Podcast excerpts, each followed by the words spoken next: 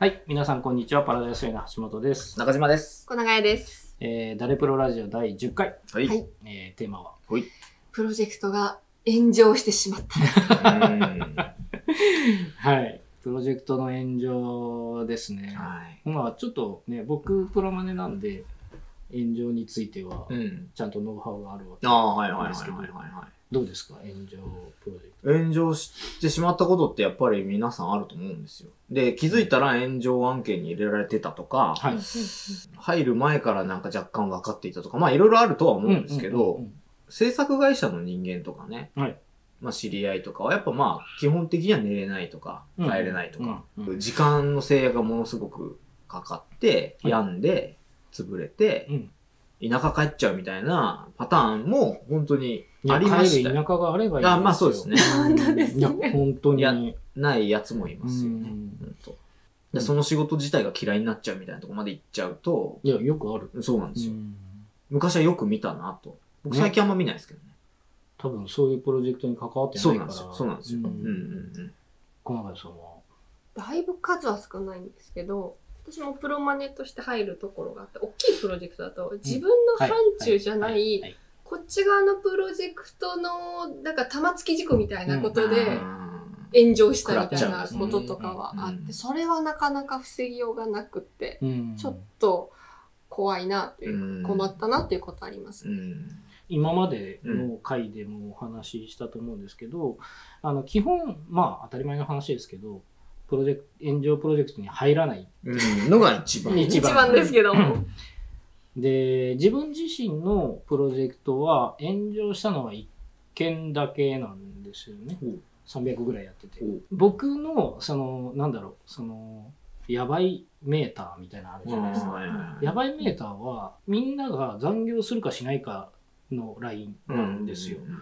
で炎上を繰り返すプロジェクトマネージャーそのリリースのリスケをやってもやばいメーターが低いんですよ。あまだなんとかなるみたいな。なんとかなってねえからみたいな話じゃないですか。で僕はそのやばいメーターがかなり敏感なので、検知が早いんですよね。だから予定通りにプロジェクトが進んでない時点でなんか俺間違ってんじゃねえかなって思うので、俺か、えー、とプロジェクトの進め方の全体がどっかおかしいんじゃないかなと思うので、えー、と自分では炎上させないですね。感度が違うんですよね。そうそう橋本さんのプロジェクトと、うんそうじゃないプロジェクト。うなんかあったら、だいたいスラックでうちはやり取りしてるし、マンモスでプロジェクトでやり取りしてるんですけど、なんかあったら一瞬、電話いいって言ってくださるんですよ。うんそういう感度もやっぱ、うんうんうんうん。ツールを使いこなすだけじゃない、うんうんうん。なんかスキルがあるなと思って。いて。野生の勘がね。うん。そうですね。それがない人とかだと、うん。もう本当もう爆発寸前で、うん。わーってなるみたいただ、えっ、と、炎上プロジェクトの助立ちとか、えっ、と、リカバリーみたいなことはやるんですよ。はいはいはいあんまり好きじゃないけど。そうですよね。うん。だってそこに新しい価値ってないので、ああ、うん。うまくいってないものを当たり前の状態に戻すだけなので、うん。マイナスから、で、これ好きな人結構いて、え え立て直しが好きな人って結構いるんですよ。それなんでかっていうと、うん。価値を出しやすい、すごく。ああ、あの、当たり前のこ状態に戻すだけでものすごく感謝されるので、うん評価されるように。その、実はね、立て直し屋みたいな人は多いんだけど、うん炎上したらどうするかっていろんな角度であると思うんですけどいろんなものはもうおかしくなっているので、うん炎上したら止めることですね。あで例えば炎上するじゃないですか、で自分がその炎上してることを知らずに入ってるとか、ーうんうん。うん。あるいはなんか隣の家から火が燃え移ったみたいな話とかあった場合、あのあこれちょっと焦げ臭いぞって思った瞬間に偉い人うんうん。そのプロジェクトの判断をする人に言う。うんうんうん。で炎炎上プロジェクトの怖いところって炎上になれると判断力がおかしくなっていくんですよ。どんどんどんどん。自己診断能力ね。がなくなっていくので、そのフレッシュな状態で、うんやばいなと思ったらそれを早めに、えー、と判断できる人のところにう。言う。判断できる最終決済者みたいな方が 炎上を理解できない場合が、は早く逃げましょそうですね。で、えっ、と、アラートを伝えた上で、で、その時点で、まあ普通は気づいてるんですうよ。ん。プロジェクトの判断する人も、うんなんかあそこからレポート上がってこねえなとか、うんうんなんかあいつ、あの、部屋の前すれ違ったら大丈夫ですみたいな、順調ですよみたいなこと言ってるけど、毎日帰りが遅いなとか、うん。うん。それって絶対いいサインじゃないじゃないですかそうで。すね。だから何らか気づいてるから、そのアラートを上げたときに、あ、なるほどっていうふうになりやすいので、うんまあ、それを伝えた上で、で、えっ、と、プロジェクトに入っていって、今どうなってんのっていうのを見たときに、もうぐちゃぐちゃになってる。場合ってあるじゃないで。すか。うんありますあります。それも一回止める。うん。これ止めた方がいいと思いますと。いうんや、でも、いろんな契約とかね、うんスケジュールの件で、うんあの、止められないんだと。うんまあ普通は言います。そうですね。言うけど、うん今止めなかったら、うん。処置が遅れて、よりそのリカバリーに時間かかりますけど、いいですかっていう判断をして、走りながら車直せないでしょ直せないです。そうなんですよ。そうなんですよ。うん。うん。だから、うん。その目的地まで急いで行かないといけないのはわかるけど、今止めればうんうん。15分で、うんうん。えっ、と、うん。巻き巻き返しができますと。うん。だけど、壊れたままで行くと、うん。最終的にゴールに着くのが2時間遅れますみたいなうん。そうですね。話になるうので、んでそういう話をする。うんトインしましょうと。うん、ピットインしましょう。うんと今この状態で止めるのはしんどいけど、うんやりましょう。うんで、あと炎上プロジェクトって、絶対その嘘が隠れてるので、いろんなところがあ その嘘をちゃんと表に出す。はい例えばお客さんに嘘言ってたりとか、開発チームに嘘言ってたーりとか、うんうんうんその八方美人的なことをやっていて、はい収集がつかなくなってるみたいな。うんで、これも、えっ、と、プロマネやってると、わかるでしょ、気持ち。わかります。なんでそうなるかの気持ちはよくわかるよね。で、それなんでそうなるかってういうんと、うん板挟みに合うからなんああ、ですよそうですよね。うんうんうんうんお客さんはこれやってうんほしい。うんで、いついつまでに上げてほしいっていうし、えっ、と、開発メンバーは、うんいや、それじゃあ、その要求はね、うん全部はできません。うんうんこの期間までにやるのは無理です。うんで、会社の偉い人に言ったら、いや、もうこれで見積もり出してくるが、人は増やせないみたいな回答を言われると、もうどうしていいかわからないんですよね。うんで、後先のことを考えずに、うんその、お客さんにはできます。開発チームはこれやらなくていいって言われました。で、えっ、と、会社にはこれで十分です。人は足りてます。みたいな。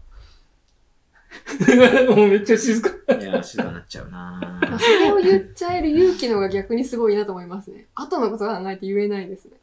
その嘘をつくっていああ、そうね。あーうんそねそううね。うんうんうん。そう。で、後のことを、その、うん考えると、その、大きくなって帰ってくるのそうがそうそうそうそうそうそうそ。う。なんだけど、それが、例えば、その、なんだろうな、許されるケースって結構あるんですよ。僕は、その、びっくりするんだけど、やりますって言ってできませんでしたとか、って、世の中的にすごいいっぱいよくあって。で、大体の場合、今人手不足なんで、なんとかしてくれたりするんですよ、会社がお客さんのところに菓子折り持ってってすいませんでしたみたいなんで、じゃあしょうがねえな、いついつまでにやれよみたいな話にまとまったりもするんですよ。そういうのを繰り返してると、それでいいんだって思っちゃう。あうんあ、嘘ついてもいいんだっていう。だってこれは俺の失敗じゃないっていう風になっちゃう。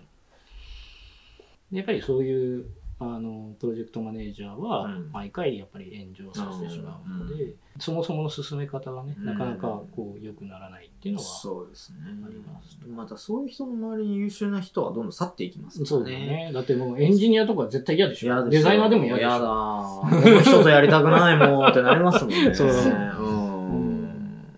やっぱりそのプロジェクト炎上するとダメージがひどいので、さっきのうつになったりとかうんね、うんうん。あとやっぱりその残業が続くとかってうダメじゃないですか。人間が壊れていきますからね。だって例えばねまあ僕も、まあ、あの中島さんもちっちゃい子がいるけど、うん。そのちっちゃい子の成長をね見られないとかって仕事のプロジェクトマネージャーが仕事あのちゃんとやらないから、毎日残業で子供の寝顔しか見れないみたいなのって、うんそういったら取り返しつかないですつよね。かないですね。うん、だってもう見れないわけだかそら。う。同じ、このね、同じ時期は見れないわけなので、そういうのを、その、やってしまうことって、すごいダメージでかいですよ。うん。そうですね。うん。仕事のイライラとかでパートナーシップ枠がなくなって離婚とかもあ全然ある。ある全然そうあります、ありまあります。で、なんか、その、会従業員とかを物だと思ってる会社って今でもたくさんあるから、もう、そういう考え方だと使い捨てなんですよね、基本的に。で、その使い捨てにしてる会社の話ってね、今ネットにいっぱい出るから、ああ、そうですね。そうですねうん優秀な人は来ないうんですよね。うんそうですね。だし、まあ、あの、新規事業とか、うん新しいサービスでいいものって作っていけないので、うんまあ、どんどんどんどん、こう、そうですね。BS 自体もね、うん廃れていっちゃうなっていうそうですね。で、それがもう外に出るって結構な、まあ、大体会社の揉め事とか、その不満みたいな話って、うん両者の話を聞くと、まあ大体どっちにも言い分があるんうですよ。ん、そうですね。うん。だけど、これが継続的に何人も同じ話をするっていうのは、うん。なんかやり、仕事のやり方にそもそもの大きな間違いがあるっていうふうに考えないといけないので、うん。まあそこら辺はね、うん。あの、まあ、鵜呑みするのもあれですけど、ええ。うん。もう言っても無駄な場合はその援助案件からはその身を引く。うん。で、それも、えっ、と、まあね、我々はその、なんて言うんだろう、プロフェッショナリズムというか、あの、仁義があるから、うんもう嫌になったってバックレとか飛んだりとかしないじゃないしないですね。だから、その、今こういう状況ですっていうのを最初の段階で言って、これ止めないと危ないですよっていう、だから要はアラートを繰り返す。うんうんうんでうん僕自分が、えー、と関われるのはここまでですよっていう撤退ラインをちゃんとあらかじめ言っといて、そうですね。うん、でどう判断するか考えてくださいと、うん。まあ公認の人が来たらちゃんと引き継ぎやるし、みたいなねうん。話を。うん。そうですね。あと炎上プロジェクトっていてもスキル伸びないんで。ああ、うん、それいい話ですね。うん、と思います。よ、うん。見えない何かがそがれてる感覚しかない、そうそうそう。んん。で、えー、と仕事もすごい細切れになったものを大量にこなすっていうやり方しかできなくなっちゃうので、そのプロジェクトマネジメントとか上流の考え方って大事だよねみたいな話をしてたと思うんですけど、うんはい。そういうのも身につかないですよね当然ね。うんそうですね。例えばその自分がジュニアクラスでこれからプロジェクトのやり方を覚えたいと思った時に炎上案件とか入ってると、うん一向にその上級上流のことは理解できないまま疲弊することになるので考えた方がいい身の振り方を。そうですね。まあ結構ネットとかで見てて辛いなと思うのはジュニアクラスで仕事の仕方がわからないけど状態で炎上プロジェクトに突っ込まれた話。あこれわざとやってるんですよね多分ね。ー？え要はその若いからとか体力が。でその世間連れしてないじゃないーですか、揉まれてきなさいみたいな。みたいな。うわ。うんそういうやり方あるけど、んやっぱ人潰れるんでねそうですね潰れますよね。まあ、これ聞いてる方で若い方がいてもし自分がそういう風に扱われてたらうんうんうん。そうかもしれないと思ったら ちょっと周りにいるねシニアの人に相談してみるといいかもしれそないでねうですすね。まあよくね昔の人は炎上で学ぶものがあるみたいなことを言うんですけどそれは自分が炎上を経験したことをその正当化というか。あれは悪いことじゃなかったんだって思いたいだけだろうって僕は思うんですよ。なるほど。うん。ジュニアクラスでも感覚がちゃんとしてたりすると新入社員の頃に見積もり見ててこれ絶対おかしいってずっと言ってたんですけど、誰も聞いてくれなくて結果中盤でダブルスコアになったんですうん。5000万が1億になっててなんでかって言ってやっぱその見積もりがずれてたんですよ 自分の感覚結構正しいよ。あそうそう。それはね、うん、あのいろんな人に言ってね、うん。まあもちろんね若い時って勘違いも多いけど。勘違いも多いけど当たってることもあるから、うん。でその判断自分でつかないのがね多分若さだと思う。ので、うん。聞いてみてっていうところで、うん。相談するとか。まあ利害関係がない人に相談するのが一番いい。確かに。そうですそうですね、フリーランスとかあのね起業家が横のネットワークを張るのはそれなんですよね、ああそっか。うん、利害関係ない状態で、うん今自分が置かれた状況をそのスキルとか経験がある人に相談するみたいなのっの大事さをよく知ってるから、本当ですね。うん。あの残業続いてね炎上状態になって、えー、とまともでいられる判断力がまともでいられる時期って、うん。えー、と短い人だと1ヶ月。